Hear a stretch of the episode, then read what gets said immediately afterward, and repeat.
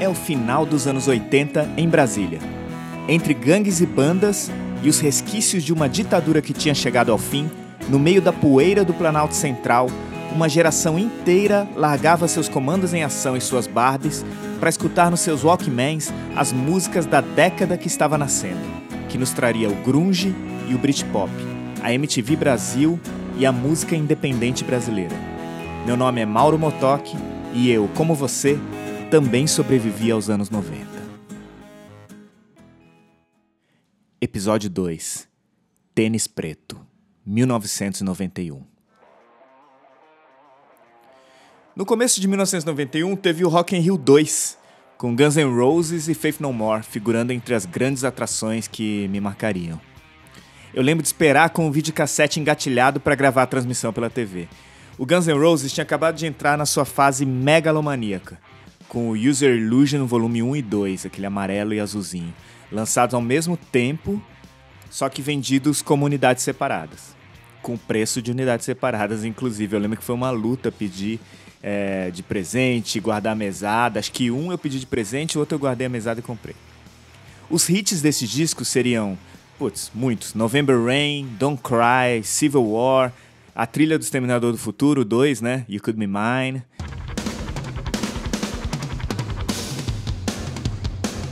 E parecia que só se falava em Guns N' Roses nessa época. Olha só, Fred Mercury ainda estava vivo, o Tom Jobim estava vivo, Tim Maia e só se falava em Axel Rose. Mas 1991 para mim foi um ano cujo final foi mais importante que o começo. Em dezembro daquele ano, depois de me livrar de uma oitava série bem chata, onde só salvava minha meia dúzia de amigos do peito, e onde eu não arrumei uma namorada, apesar de todo o meu romantismo, fui como sempre passar as férias em São Paulo, como eu fazia todo ano. A essas alturas, eu e meus irmãos embarcávamos na rodoviária de Brasília e encarávamos umas 14 horas, 13, 14 horas de viagem de busão até sermos pegos na rodoviária do Tietê em São Paulo pela minha tia e meu primo. E aí levados para casa da minha avó. Olha, minha avó era uma excelente costureira. Quando a gente era menor, ela fez Snoopies, os cachorrinhos, Snoopies de pelúcia para todos os muitos netos dela. As minhas roupas de criança sempre tinha alguma peça que tinha sido ela que tinha costurado. E ao final daquele ano de 91, o que ela costuraria para mim sob minha encomenda muito séria, muito específica, foi uma camisa de flanela vermelha quadriculada. Eu acho que eu queria ser grunge. Apesar do final do ano de 91 ter sido muito mais importante que o começo, não é também como se o ano tenha passado assim totalmente em branco. 91 marcou minha vida por conta do surgimento de um canal de TV. Em dezembro de 90, eu tinha visto MTV pela primeira vez pelo canal UHF. Vamos lembrar que nessa época, pelo menos em Brasília, a gente tinha mais dedos nas mãos do que opções de canal na TV. Isso foi antes das primeiras TVs a cabo. Em Brasília, eu e meus irmãos já tínhamos algumas fitas VHS cheias de clipes. A gente devia gravar no programa, pelo que eu lembro, Clip Trip, Clip Show. No, no, acho que Clip Trip com certeza, Clip Show talvez também da Manchete. E a gente gravava também os lançamentos de clipe no Fantástico, era um acontecimento. Mas o acesso a clipes em geral era bem restrito. E a clipes que você quisesse ver, né, clipes específicos, então, esse acesso era quase nulo. E de repente estava ali um canal só de clipes, só de bandas, só de entrevista com os músicos que a gente idolatrava. Eu nunca tinha visto o Renato Russo falando, por exemplo. Eu tinha lido as letras, tinha visto ele cantando, mas dando entrevista e falando sobre diversos assuntos eu fui ver na MTV só. Nas férias de julho, em São Paulo, eu devo ter gravado pelo menos uns 100 clipes, que eu assistiria em Brasília na volta no videocassete sem parar. Os meus preferidos, quais eram? Vamos ver. One, do Metallica, porque já era uma música preferida minha das minhas fitinhas cassete. Cradle of Love, do Billy Idol. A música era legalzinha, mas a minha motivação era meu crush de adolescente tarado pela moça que aparecia toda hora sensualizando no clipe. É, como não? E para ficar na mesma temática tarada, tinha uma música que chamava I Touch Myself, dos Divinyls. Super instigante pros meus hormônios, a cantora toda sensual, Divinyls. Mas eu e meu irmão a gente chamava de Divinyls. Bom, tudo valia naquela orgia de videoclipes. Vários estilos, inclusive. Tinha Roxette, Paula Abdul, os onipresentes Guns N' Roses, é, ou então Guns, como a galera que se achava íntima, né? Achava por bem chamar a banda. E Information Society, hein? O cantor usava o tempo inteiro um patins, e só naquela época, com a dificuldade que era confirmar ou desconfirmar uma notícia, que podia correr um boato como aquele, de que ele usava 24 horas por dia os patins dele. E aí no meio dessas, desses clipes todos aí, a gente curtia tudo, viu? A gente gostava de tudo, porque clipe em si era uma novidade, aquela quantidade de clipe era uma novidade, então valia de tudo mesmo que você não fosse o maior fã dos artistas. Mas aí então veio o primeiro baque, o primeiro, o primeiro grande soco na cara que a MTV me daria. Faith No More. A música era epic. Nem era a melhor do disco, depois a gente foi descobrir. Mas é aquela do clipe com o peixinho de aquário morrendo no fim e com o Mike Patton cantando na chuva. E embora não fosse a pre minha preferida do disco, ela sempre merecia aquela aumentadinha de volume na TV é, quando ela acontecia ali na minha fita gravada de clipes da MTV. Da minha fitinha cassete do Faith No More, que eu tinha gravado, de amigos e do meu primo. As minhas preferidas eram From Out of Nowhere, desse mesmo disco, e We Care a Lot, da versão ao vivo do Live at the Brixton Academy. Era nesse show, inclusive, que ele. Depois a gente foi ver os clipes e os vídeos, que o Mike Patton soltava um pum no microfone. Era uma coisa completamente inédita, né, pra gente. O cara ali no meio do show ia anunciar a próxima música, pão, soltava um pum. A revista Bis já era preferida na banca, junto com a Playboy, de todo mês, e ainda ocasional set de cinema. E a revista Bis tinha chamado Faith No More de Funk Metal. Que? Lembre que fazia só um ano que eu tinha descoberto o que, que era mesmo metal, heavy metal. Mas aí tinha aquele funk ali no meio, bizarro. Eu sabia que não era o funk carioca, que assim, não era muito conhecido pela gente. Eu sabia que aquele funk devia ser alguma outra coisa, mas funk metal? Ah. A figura do Mike Patton era meio de um palhaço, meio bobo da corte, meio um maníaco assassino e também meio aquele amigo mais maluco da sua escola. E essa figura reverberou bonito comigo. Faith No More, junto com Suicidal Tendencies e Urban Dance Squad e aqueles seus clipes de skate, a galera andando de skate, me chamava atenção para um jeito meio diferentão de ser que estava acontecendo ali.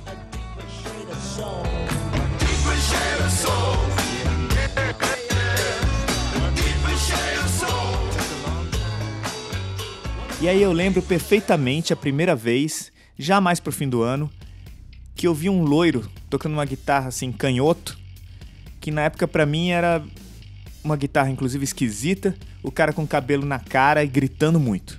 Já devia ser, inclusive, na parada de sucesso, Top 10, MTV, alguma coisa assim. O clipe anterior era algo como The Cult, uma dessas bandas, super bandas do final dos anos 80, que, embora respeitável, não me dizia muita coisa, não me despertava tanta simpatia. Aqueles caras roqueiros, só que ainda meio na estética ali, né, final dos anos 80, todo mundo muito produzido, calça de couro, chapéu de cowboy, sei lá, roupas meio inverossímeis, principalmente pro dia a dia de um moleque de 14 anos, né? Era um pouco como o Guns N' Roses ainda era, só que também sem o fascínio que o Slash e companhia exerciam na galera. Então tinha aquele clipe também meio azulado do Silent Lucidity, do Queen's Right, eu lembro que essa música tocava muito. E aí, de repente, lá no topo da parada tinha aquela aparição. Hoje em dia, se eu tocar um acorde dessa música, você vai reconhecer. Escuta. Um cara, um loiro, berrando muito com o cabelo na cara, aquela guitarra canhota, tocada meio assim, de qualquer jeito, meio punk, parecido com Johnny Ramone, mas ao mesmo tempo tinha uma dinâmica ali. Primeiro, aquela guitarra tocada como se não se importasse muito, aí uma explosão de distorção, e aí uma parte mais silenciosa, um timbre limpinho fazendo. E aí o baixo ficava por cima de tudo. Pô, confesso que foi tanto impacto essa hora, essa guitarra, o baixo, a visão do clipe, que o super baterista Dave Grohl me passou despercebido. Por mais atitudoso, cheio de atitude, estiloso que fosse aquele jeito dele tocar batera, né? Naquele momento, tudo que eu queria, tudo que eu precisava era uma guitarra para tocar também. Dá para contar nos dedos, na história da música, os instrumentistas que tiveram esse tipo de impacto na sua geração. Chuck Berry, no começo ali do rock,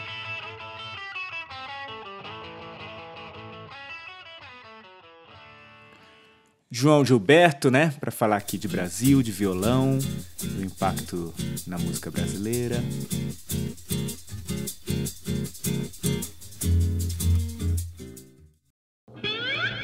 Jimi Hendrix, com certeza, com suas mil invenções, seu virtuosismo, cada um do seu jeito.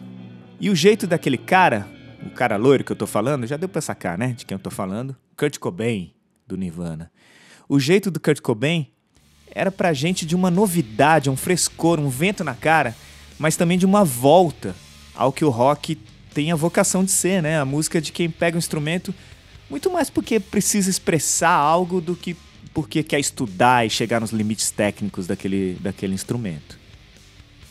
Bom, e ainda por cima, depois que eu virei músico, produtor, comecei a gravar disco, eu percebi como é de se tirar o chapéu, na minha opinião, a qualidade de som dos discos do Nirvana. O Kurt Cobain era super nerd dos pedais, dos amplificadores, era um amante do universo da guitarra. E junto com o produtor do, do Nevermind, o Butch Vig, chegaram a um som de guitarra, baixo e bateria, né? aparentemente simples, mas que traduzem uma atitude, traduzem por si só o que o Nirvana acabou por representar como um todo. Mesmo que depois o Kurt Cobain tenha entrado em crise com isso e tenha se negado a assumir esse papel, esse papel de porta-voz, de messias, daquela galera toda. Bom, mas se o Kurt Cobain era porta-voz, ele era porta-voz de quê? Porta-voz de uma geração que não se identificava mais com o sonho yuppie, o sonho americano, mas também o sonho americano replicado em todos os países, né, ocidentais principalmente, o sonho do consumo, de se dar bem na vida, de ganhar vida numa empresa, num banco, bolsa de valores, comprar um carrão, uma casona.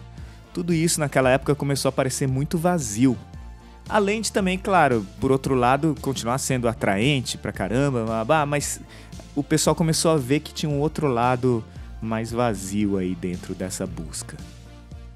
Sobretudo porque tem mesmo um lado negro, né? Disso tudo aí. Esse lado negro estava na garganta de muita gente jovem, obrigada a entrar na roda, entrar no sistemão ali.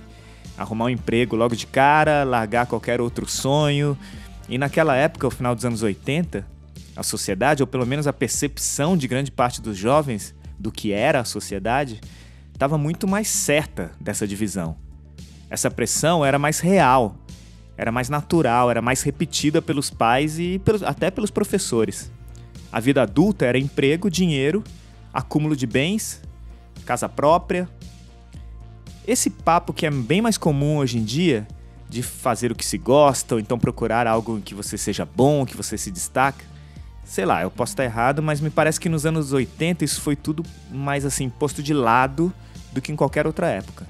Em prol do dinheiro, de ganhar a vida, de ganhar os bens materiais. Subir na vida. Até nas artes, na música, o importante mesmo era ganhar dinheiro. Ainda é. O valor dos artistas, embora até hoje funcione assim para o grande mercado, né? Para uma Beyoncé, para uma Ivete Sangalo, naquela época era medido quase que exclusivamente pela grana que eles geravam. E as paradas de sucesso vinham com dados, inclusive, de quanta receita. É, parece cinema também, né? O cinema sempre divulga quantos milhões de bilheteria e tal. E o mercado fonográfico estava muito ainda é, fixo nisso, nessa mentalidade. Eu acho que se você não viveu nessa época, vai ser difícil fazer você imaginar como era. Ou mesmo para quem viveu nessa época, já, já tá meio difícil lembrar com clareza. Porque hoje, por mais que ainda tenha muita coisa para melhorar, por mais que a gente sempre clame por mais espaço para bandas novas, para coisas diferentes, a gente vive uma era que é muito legal, em que, por exemplo, uma menina no quarto dela grava um vídeo cantando. Aí posta no YouTube, posta no Instagram, E aí às vezes tem milhares, muitas vezes inclusive milhões de pessoas vendo, ouvindo, curtindo, comentando, dando um feedback imediato para esse artista, amador ou não, né? Pois é, meus amigos, se vocês não viveram essa época, anos 80, anos 90, ou viveram e não se lembram mais, a chance de um menino como eu, 14 anos de idade em Brasília, ser ouvido por alguém, além ali de uns dois amigos, talvez involuntariamente pelo vizinho, essa chance era nula, era zero, era inexistente.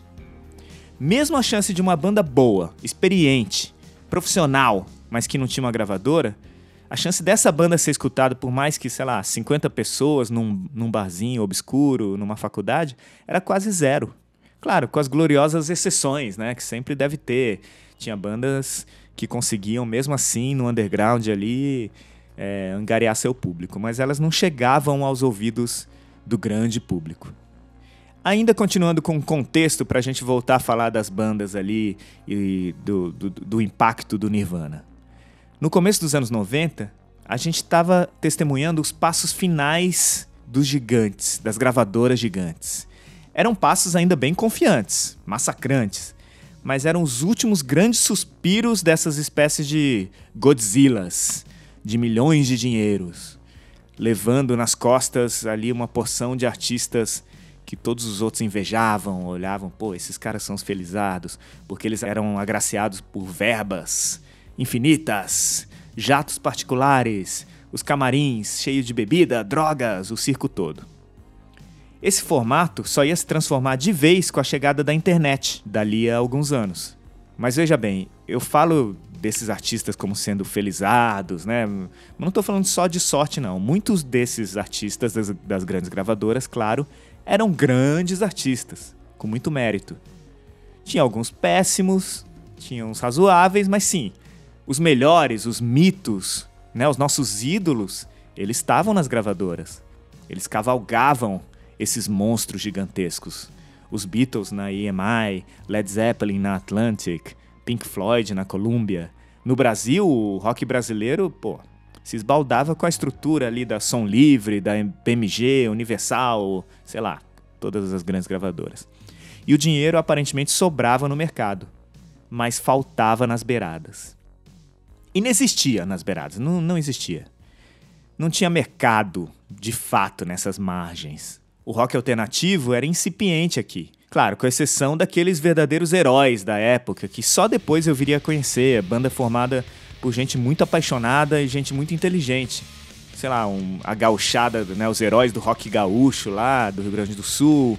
Em São Paulo, conheci o pessoal do Pinaps, que também nessa época já estava ali com seu público batalhando por espaço. Guardadas as proporções, esse mercado alternativo também sofria, entre aspas, nos Estados Unidos. Porque o mercado americano, como sempre, era gigantesco e essas bandas, esses artistas alternativos transitavam só ali nas college radios, né? As rádios universitárias, faziam show ali. Claro, para muito mais gente, algumas até ganhavam, ganhavam dinheiro, assim mas não se comparava à estrutura da grande indústria americana. Onde eu quero chegar aqui com esse contexto todo é querer ter uma banda e ainda por cima roqueiro naquela época era coisa de um sonho mesmo, que inevitavelmente você ia largar assim que a vida adulta virasse a esquina. Não que seja facílimo decidir ser músico hoje em dia, claro que não.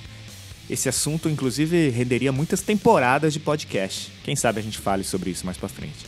Mas acredita, era simplesmente impossível fazer um plano desse de maneira concreta para um adolescente médio ali dos anos 80. Era um sonho e nada mais. Só que aí foi tudo muito rápido. O Nirvana foi um daqueles acontecimentos, né, os caras certos no lugar certo na hora certa. Não dá para saber se o Nirvana não tivesse existido se outra banda ocuparia o mesmo lugar. E é o tipo de exercício de história alternativa que, embora seja muito interessante, né, tão interessante quanto imaginar como seria o mundo se Hitler tivesse ganhado a Segunda Guerra. Esse tipo de raciocínio, embora interessante, não tem uma aplicação prática, porque foi o que foi, né? Não dá para mudar. O Nirvana representou o que representou para toda a cultura pop, foi o que foi, goste você ou não da música deles hoje em dia. Faz tempo que eu não ponho assim um disco do Nirvana para escutar inteiro, mas eu sei que o Nirvana tem esse lugar no meu coração por tudo isso que representou e por tudo que foi na minha adolescência. Ah, mas Mauro, tem essa outra banda da época aqui que era muito melhor. Eu sou mais Sonic Youth, eu sou mais, sei lá, Soundgarden. Ótimo, meus amigos, mas até Sonic Youth, que veio antes do Nirvana, só chegou para boa parte da, da galera, só, só apareceu à luz do dia pro mundo e mais uma porrada de banda alternativa, só chegou até os nossos ouvidos aqui do terceiro mundo por causa do fenômeno Nirvana. Esse fenômeno teve ramificação na moda, no mercado editorial, no comportamento geral dos consumidores. Ou melhor, o que o Nirvana representou ou catalisou talvez tenha sido uma mudança de comportamento inevitável. Uma mudança de comportamento de consumidores que de todo jeito movimentaria o mercado, a economia e aí depois a política, a sociedade.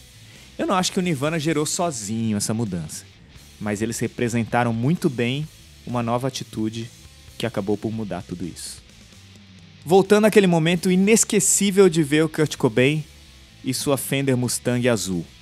Para os nerds e as nerds, guitarristas aí que estão ouvindo, Mustang, Jaguar, Jazzmaster, os modelos diferentões da, da Fender não eram tão hypadas, não eram tão procuradas e conhecidas como são hoje. Eram as guitarras mais baratas da Fender, quase, quase que de segunda categoria da Fender. Eu lembro que em 2001 eu fui visitar meu irmão, ele estava morando em São Francisco, Estados Unidos. E enquanto as Stratocasters, as Telecasters custavam, sei lá, mais de mil dólares, as Jaguars, as Jazzmasters custavam no máximo 600 dólares. As Mustangs, muito menos ainda. Então, até na escolha da guitarra que ele estava tocando, que eram as guitarras mais renegadas, mais desvalorizadas na época, o Kurt Cobain estava falando algo com aquilo. Até porque muita gente, até nos Estados Unidos eles faziam piada disso, muita gente não, não entendia as letras do, do, pelo jeito que ele cantava, né? Meio gritando, eh, meio balbuciando. Então não era necessariamente só nas letras que ele estava falando, eh, sendo porta-voz, né? De todo mundo ali. Quanto mais no Brasil, a gente provavelmente não ia entender a grande parte das letras. Bom, ajuda muito nessa retrospectiva aqui histórica que as letras, na verdade, do Nirvana, várias delas sejam muito boas. Se você parar para analisar, faz esse teste. As letras são muito boas. Por exemplo, ó, Penny Royalty, de 1993, numa tradução livre aqui. Estou em dia com todo mundo. Tenho uma postura muito ruim. Eu sou viciado em leite morno e laxantes. Antiácido sabor cereja. Eu sento e bebo chá Pennyroyal. Eu destilo a vida que está dentro de mim. Eu sou realeza anêmica.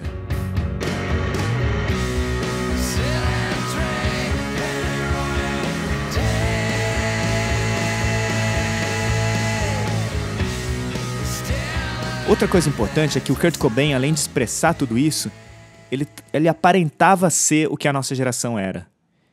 E ele não queria ter que aparentar ser outra coisa. Então era camiseta, camiseta de manga longa por baixo de outra de manga curta, o figurino por anos a fio de todo mundo.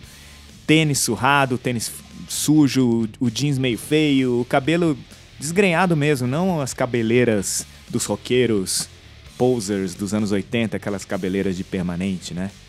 E olha, muito, muito longe do ideal do americano bem-sucedido, de terno, Wall Street, ou então aquelas roupas de cowboy cercado de cobras num quarto de hotel cinco estrelas, né, do clipe da banda multimilionária. O contraste era gritante. E a velocidade com que aquele clipe de Smells Like Teen Spirit arrombou as portas do mercado musical foi talvez inédito e nunca mais igualado. Porque no passado, quando os Beatles impactaram o mundo, quando a Tropicália impactou o Brasil, o mercado era novo, era menor, estava dando seus primeiros passos. O que o Nirvana derrubou no melhor estilo Davi Golias foi o tal Godzilla. O rolo compressor agressivo que era o mercado fonográfico mundial até então. E eram três caras vindos do nada, dos subúrbios de Seattle, que já era uma capital menor dos Estados Unidos, conhecida talvez por ser a terra da Boeing, da construtora de aviões, quando muito. Nem o Starbucks era o Starbucks ainda. Cara, pode ser só gosto pessoal, mas eu fui ouvir o Nevermind de novo para falar aqui sobre ele. E soa muito bem, eu vou te falar. E aí, mais uma vez, uma fitinha cassete mudou minha vida. Eu gravei na casa de um primo o Nevermind inteiro, preenchendo o restante do lado B ali que sobrava, com outra banda que na, na hora eu não dei muita bola, mas depois também ganharia meu coração. E é uma banda que a gente vai falar bastante ainda. Alive, Even Flow e outras pérolas do Pearl Jam e seu primeiro disco, Ten. Cara, essa fita não saiu do meu Walkman por meses a fio. A função auto-reverse, que fazia a fita mudar de lado automaticamente, ficava ligado o tempo todo e eu ouvia em loop o Nevermind seguido do, do Pearl Jam. Nevermind seguido do Ten do Pearl Jam, toda hora. Em algumas semanas naquelas férias, todo garoto que tinha sido atingido por aquele raio sabia que o legal mesmo era usar uma camisa quadriculada, no estilão dos caras de Seattle que eu tenha pedido a minha, a minha querida vovó, no melhor estilo bom menino de família, essa contradição não escapa à minha percepção, fiquem tranquilos. Mas quem não tem das suas contradições, que atire a primeira pedra.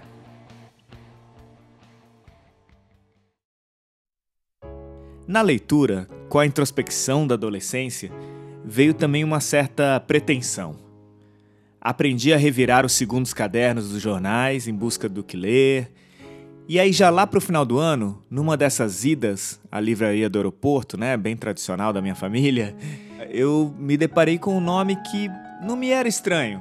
Claro, eu já tinha ouvido tal, mas em outro contexto. Eu tinha ouvido o nome desse cara como músico, como cantor, como compositor. Mas naquele ano, Chico Buarque lançava o seu primeiro romance, O Estorvo. Eu não entendi nada. Comprei. Até hoje eu não entendo direito do que esse livro fala, mas eu me deliciei com o ritmo encaracolante dele escrever e com a subjetividade daquilo tudo ali do livro, seja lá o que fosse. A capa era muito legal também. Era estorvo escrito em branco sobre um fundo preto, muito simples. Mas a sobrecapa era de plástico transparente e trazia uma pincelada colorida por cima do título. E tinha uma porção de, de, de opções. Eu escolhi a verde, mas também tinha uma pincelada azul, uma rosa, super bonita a edição.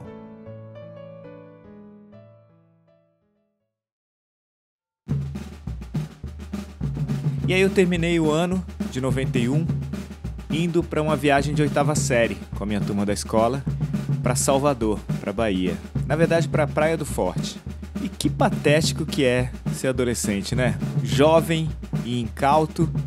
Eu fui na onda da galera e cantava aê, aê, aê, aê, ê, ê.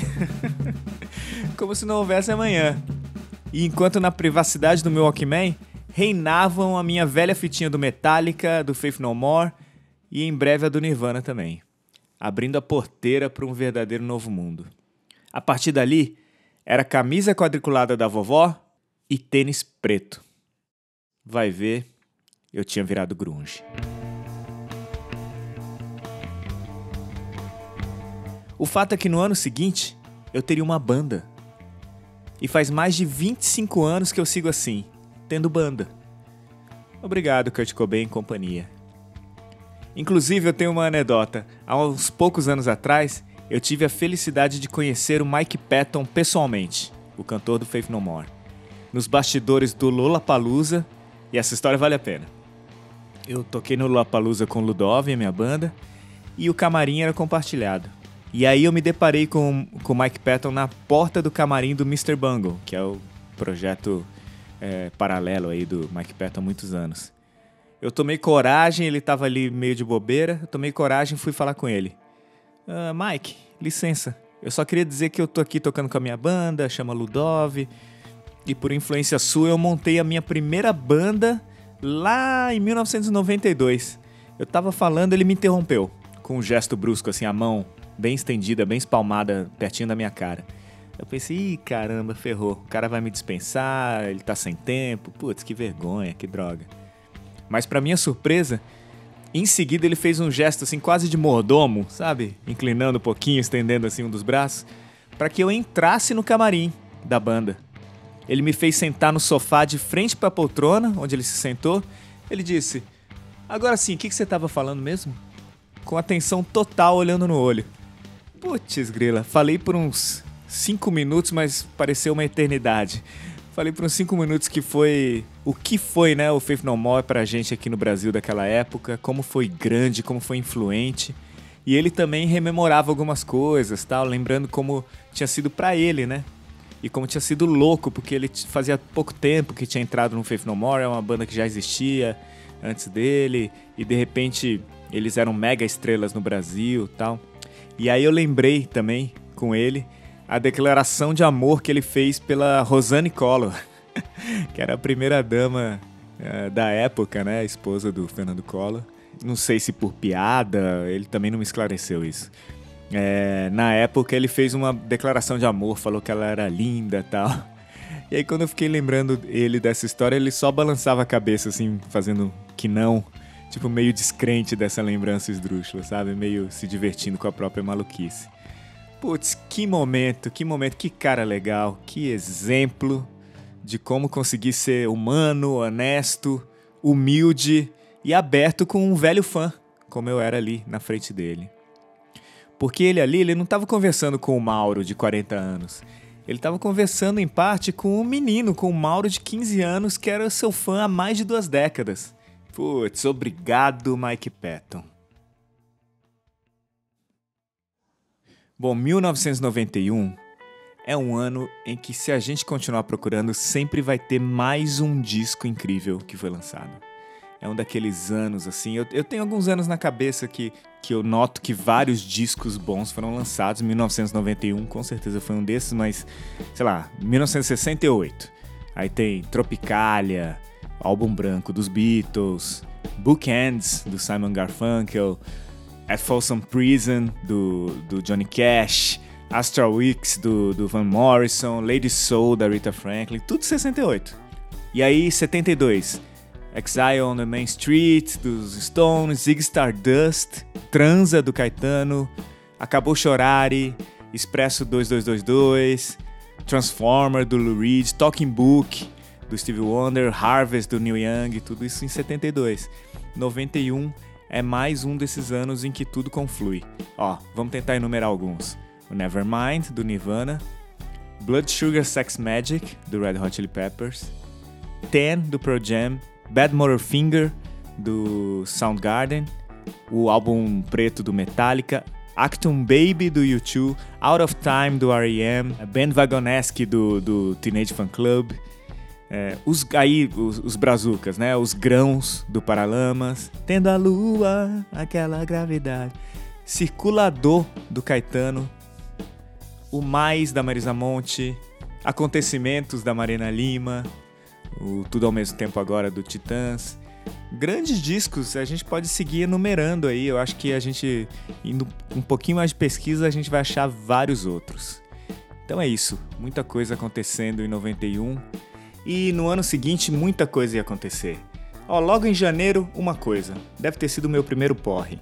A mãe de uma amiguinha achou por bem comemorar a festinha de 15 anos com queijos e vinhos. Imagina a garotada toda de 14, 15 anos tomando aquele vinho alemão da garrafa azul, adoidado e ficando completamente embriagado. Mas eu mudaria de escola, e várias dessas bandas, vários desses artistas que lançaram disco em 91 marcariam a minha vida e acho que a de vocês também. Vamos ver. Lembrando que todo episódio tem uma playlist correspondente no Spotify para você dar uma escutada nas músicas que a gente comenta a cada episódio aqui. Você pode me procurar pelo meu nome de usuário no Spotify, mauro.motok, ou o nome da playlist, que é Eu Também Sobrevivi aos Anos 90 tracinho EP02. Beleza? Até a próxima. Valeu.